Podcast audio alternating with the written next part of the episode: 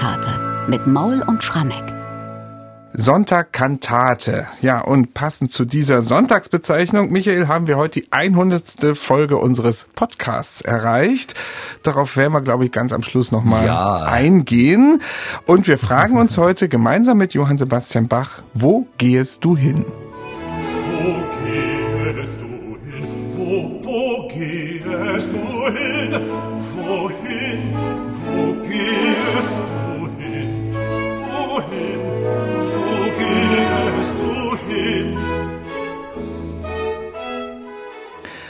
Im Mai 1724 hat Johann Sebastian Bach diese Kantate komponiert, also gewissermaßen am Ende seines ersten Leipziger Dienstjahres als Thomaskantor.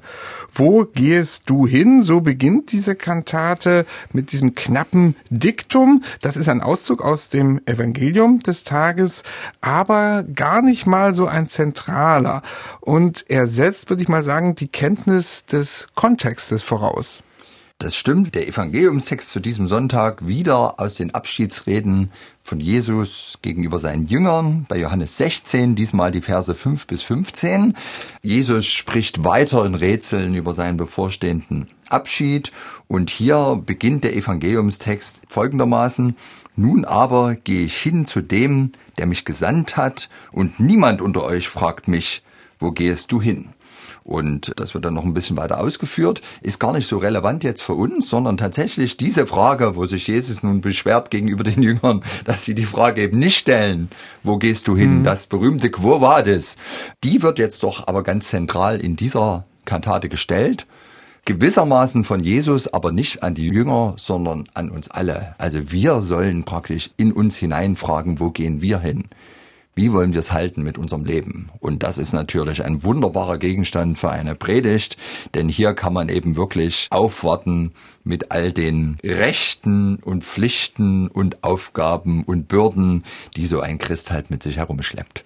Gibt es ein paar Textbeispiele? Wie geht das hier zur Sache von der Frage ausgehend, wo gehst mhm. du hin? Ja, gleich in der ersten Arie, also den ersten Zeilen, die unser unbekannter Textdichter als Interpretation oder als Antwort auf diese Frage, wo gehst du hin, geschrieben hat, ist also der folgende Text.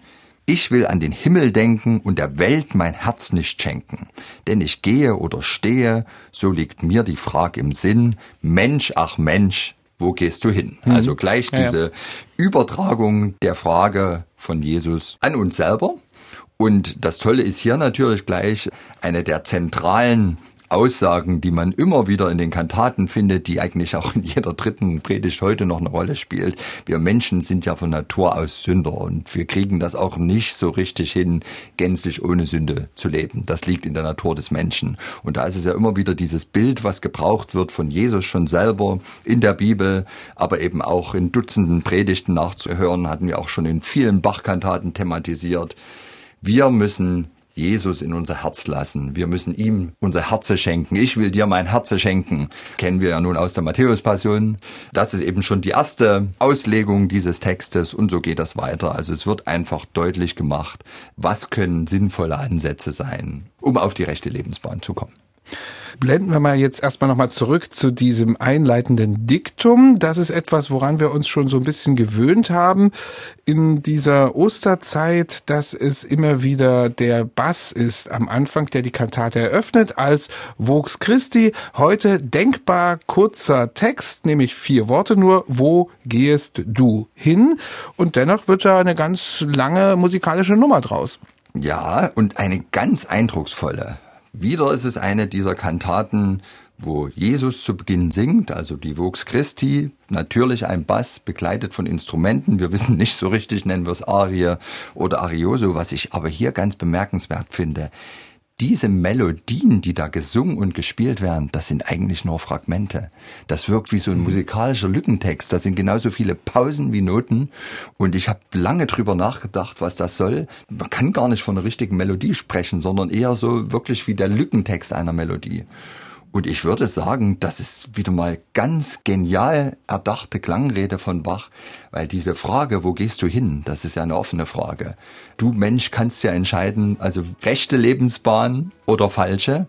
Und der Ausgang ist offen der ganzen Geschichte. Und deswegen ist es eben eine Frage, die die Antwort noch nicht impliziert. Mhm. Natürlich wünscht sich jetzt ein jeder Pfarrer, der darüber predigt, dass seine Schäfchen eben im rechten Glauben bleiben. Aber weil das eben so offen ist und weil es am Ende letztlich an uns selber liegt, wie wir entscheiden, glaube ich, hat hier Bach sich ganz bewusst dafür entschieden, letztlich nur Motivfragmente zu liefern und gar keine so richtig vollständige, eine Auflösung bietende Melodie. Und das finde ich ganz genial gedacht.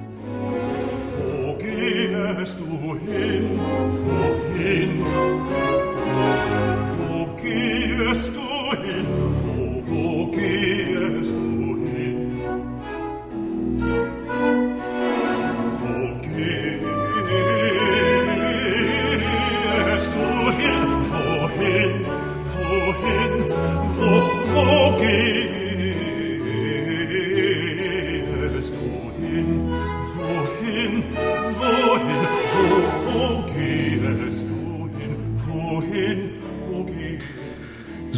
Das Diktum heute an diesem Sonntag Kantate. Und es folgt darauf diese Arie, deren Text du bereits zitiert hast, also wo es darum geht, Jesus in das Herz zu versenken. Und ich empfinde dieses Stück fast so ein bisschen als verträumte Musik. Also das ist ja nicht ganz schnell, das Tempo. Es ist eher so ein langsames, bedächtiges Tempo, wie so ein Sänger und in dem Fall also ein Christ, der nachdenkt über Himmel, Erde und die ganzen Dinge, die dazwischen sind, der so aus dem Stand heraus so ein bisschen philosophiert und seine Gedanken äußert. Ja, aber deutlich macht, dass er eben tatsächlich an den Himmel denken will, zuvorderst das ist sein Ziel, da will er hin. Also die irdischen Güter interessieren ihn nicht und das ist ja wirklich auch eine Aussage mit einer ganz langen Tradition. Jesus thematisiert das schon ganz stark in der Bergpredigt. Löst euch von den irdischen Gütern, denkt an den Himmel und irgendwie hat Bach, finde ich, hier eine Art Himmelsmusik geschaffen. Und Bernhard, wenn du in älteren Abhandlungen über diese Arie liest, heißt es immer, naja, ganz schön, aber jetzt nicht die stärkste Bach-Arie, wirkt ein bisschen schlicht. Da war das allerdings zu diesem Zeitpunkt immer eine Arie für Tenor, Oboe und Continuo und die Solovioline. Die gab's noch gar nicht. Aha. Und mhm. das ist ein Krimi tatsächlich. Also zur Überlieferung dieser Kantate, die ist erhalten durch Bachs originalen Stimmsatz. Der ging nach seinem Tod an Wilhelm Friedemann Bach, später an Karl Philipp Emanuel Bach und liegt heute in Berlin in der Staatsbibliothek. Und in diesem Stimmensatz gibt's natürlich eine Violinstimme, aber die Violinstimme enthält diese Arie nicht. Und so wurde das Stück irgendwann erstmal in der ersten Bach-Gesamtausgabe ediert. Dann hat in den 1960er Jahren der große Bachforscher Alfred Dürr festgestellt, dass im Jahr 1842 ein ganz bekannter damaliger Thüringer Organist, Gottfried Wilhelm Körner, publiziert hat ein Orgeltriosatz, angeblich von Bach, der nahezu notengleich ist mit unserer Arie also eine Art Orgelbearbeitung, aber da ist plötzlich eine weitere Stimme drin, mhm. die in den Originalstimmen gar nicht auftaucht. Und Dörr hat daraus Folgendes geschlossen und der Deutung haben sich eigentlich dann alle angeschlossen. Ganz offensichtlich gab es eben ein weiteres Instrument in dieser Arie, wahrscheinlich eine Solovioline. Und wenn man jetzt sich nämlich genau anschaut, der Originalstimmensatz, durch den die Kantate überliefert ist, der enthält ganz offensichtlich nicht die originale Violinstimme, sondern eine Doublette, die später für einen Mitspieler erstellt wurde, der einfach nur wahrscheinlich in den Rahmensätzen mitspielen sollte, aber eben nicht diese virtuose Solo-Violinpartie. Also nicht der Konzertmeister. Hatte. Wird mhm. wahrscheinlich Folgendes passiert sein, als 1750 das Erbe aufgeteilt wurde. Bachs Notenbibliothek unter den Söhnen. Haben die das oft so gemacht, der eine kriegte die Partitur, der andere das Aufführungsmaterial einer Kantate. Und wenn es aber Dubletten gab, dann haben die manchmal demjenigen, der die Partitur bekommen hat, noch die Dubletten dazugegeben. Und nun hat derjenige, der die Partitur bekam, offenbar nicht gut auf sie aufgepasst. Jedenfalls ist die Partitur ja irgendwie verschwunden. Vielleicht damit eben auch diese Violinstimme, wo man sozusagen fehlerhaft demjenigen, der den eigentlichen Stimmsatz bekam, nicht die originale Violin-Solo-Stimme gegeben hat, sondern die Dublette. Und dadurch ist der Notentext dort für die Solo-Violine in unserer Aria abhanden gekommen. Und Gottlob hat eben Herr Körner 1842 mhm. dieses Orgeltrio herausgegeben und auf der Basis dessen kann man den Notentext dann insgesamt wieder rekonstruieren. Und jetzt traut sich keiner mehr auch nur ein böses Wort über die Qualität dieser Arie zu schreiben. Hören wir mal rein in diesen Quartettsatz. Kein Triosatz, Quartettsatz.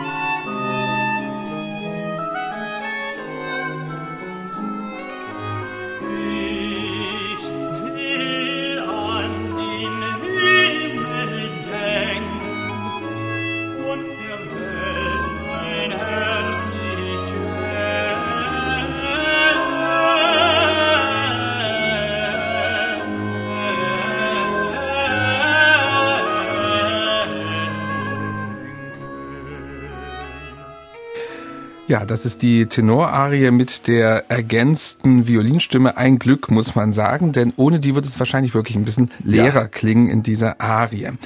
Ja, es gibt in dieser Kantate keinen großen Chor, aber zwei Choralsätze, die ganz unterschiedliche Aussagen haben und auch unterschiedlich musikalisch gestaltet sind.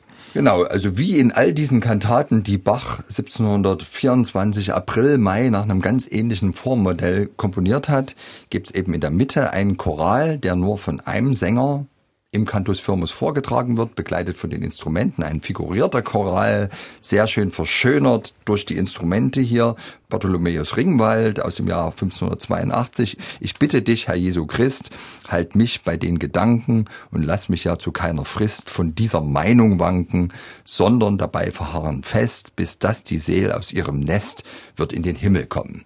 Also wirklich diese Bitte, dass mir Jesus beisteht auf diesem Weg, den ich vor mir habe, wieder sehr passend zur Frage, wo gehst du hin? Mensch. Mhm. Ja, und der Schlusschoral dann wiederum, der ist fast nochmal wie so eine Art Warnung. Jetzt sind wir bei einem Choral aus dem Jahr 1686 von Emilie Juliane von Schwarzburg.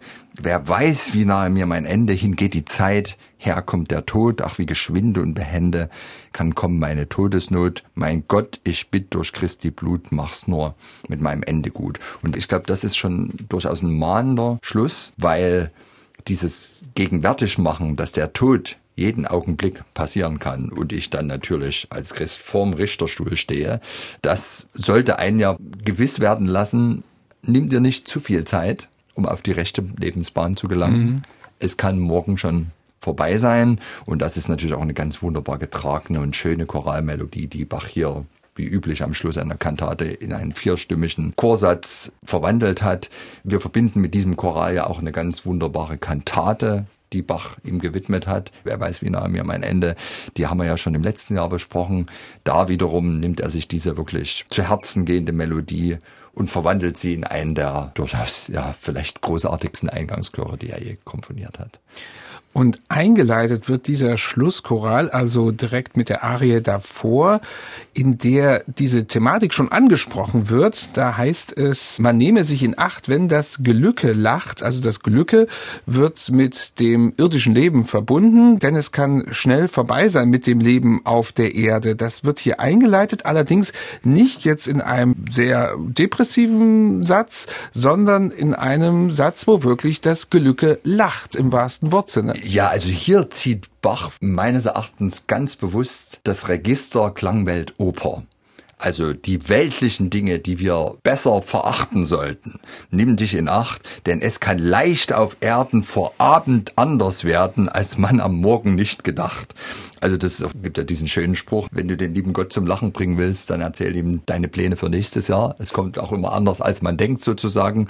Und dieses Lachen des Schicksals, des Glückes, und das ist wirklich ein durchaus sarkastisches Lachen, das wird hier ganz, ganz wunderbar von Bach beschrieben. Eine Altarie, von Streichern und Oboe begleitet. Dieses Lachen, das fordert natürlich den Bach wieder heraus, dem Alter Koloratoren auf dieses Lahahahachen zu komponieren. Ein Wahnsinn. An einer Stelle muss er sogar mal 56 Noten am Stück lachen, also auf diese Silbe singen. Und dem geht noch voran ein zweitaktiger Triller. Also er kann wirklich ewig nicht atmen. Auch da lacht gewissermaßen Bach, weil er dem Sänger eine große Knacknuss aufgibt. Und die Melodie ist generell Unbeständigkeit. Also tatsächlich dieses Unerwartbare im Leben ist hier nochmal prächtigst porträtiert und wir müssen tatsächlich diese Arie, Bernhard, auch auf unsere Liste nehmen, derjenigen Arien mit den längsten Koloratoren. Ist klar, wird sofort aufgenommen. Und die hören wir jetzt mal uns an.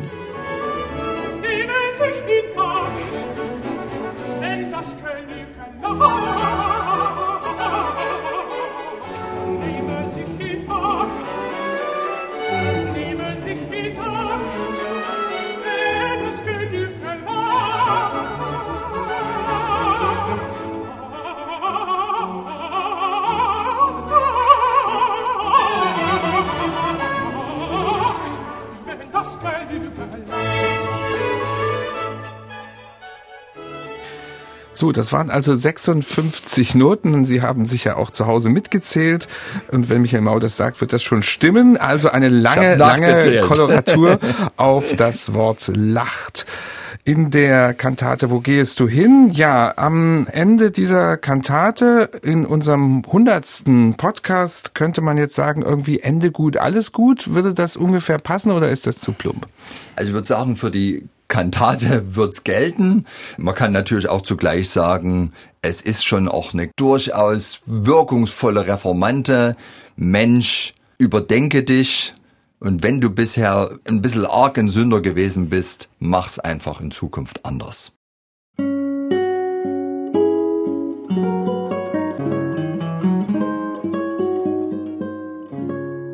MDR Klassik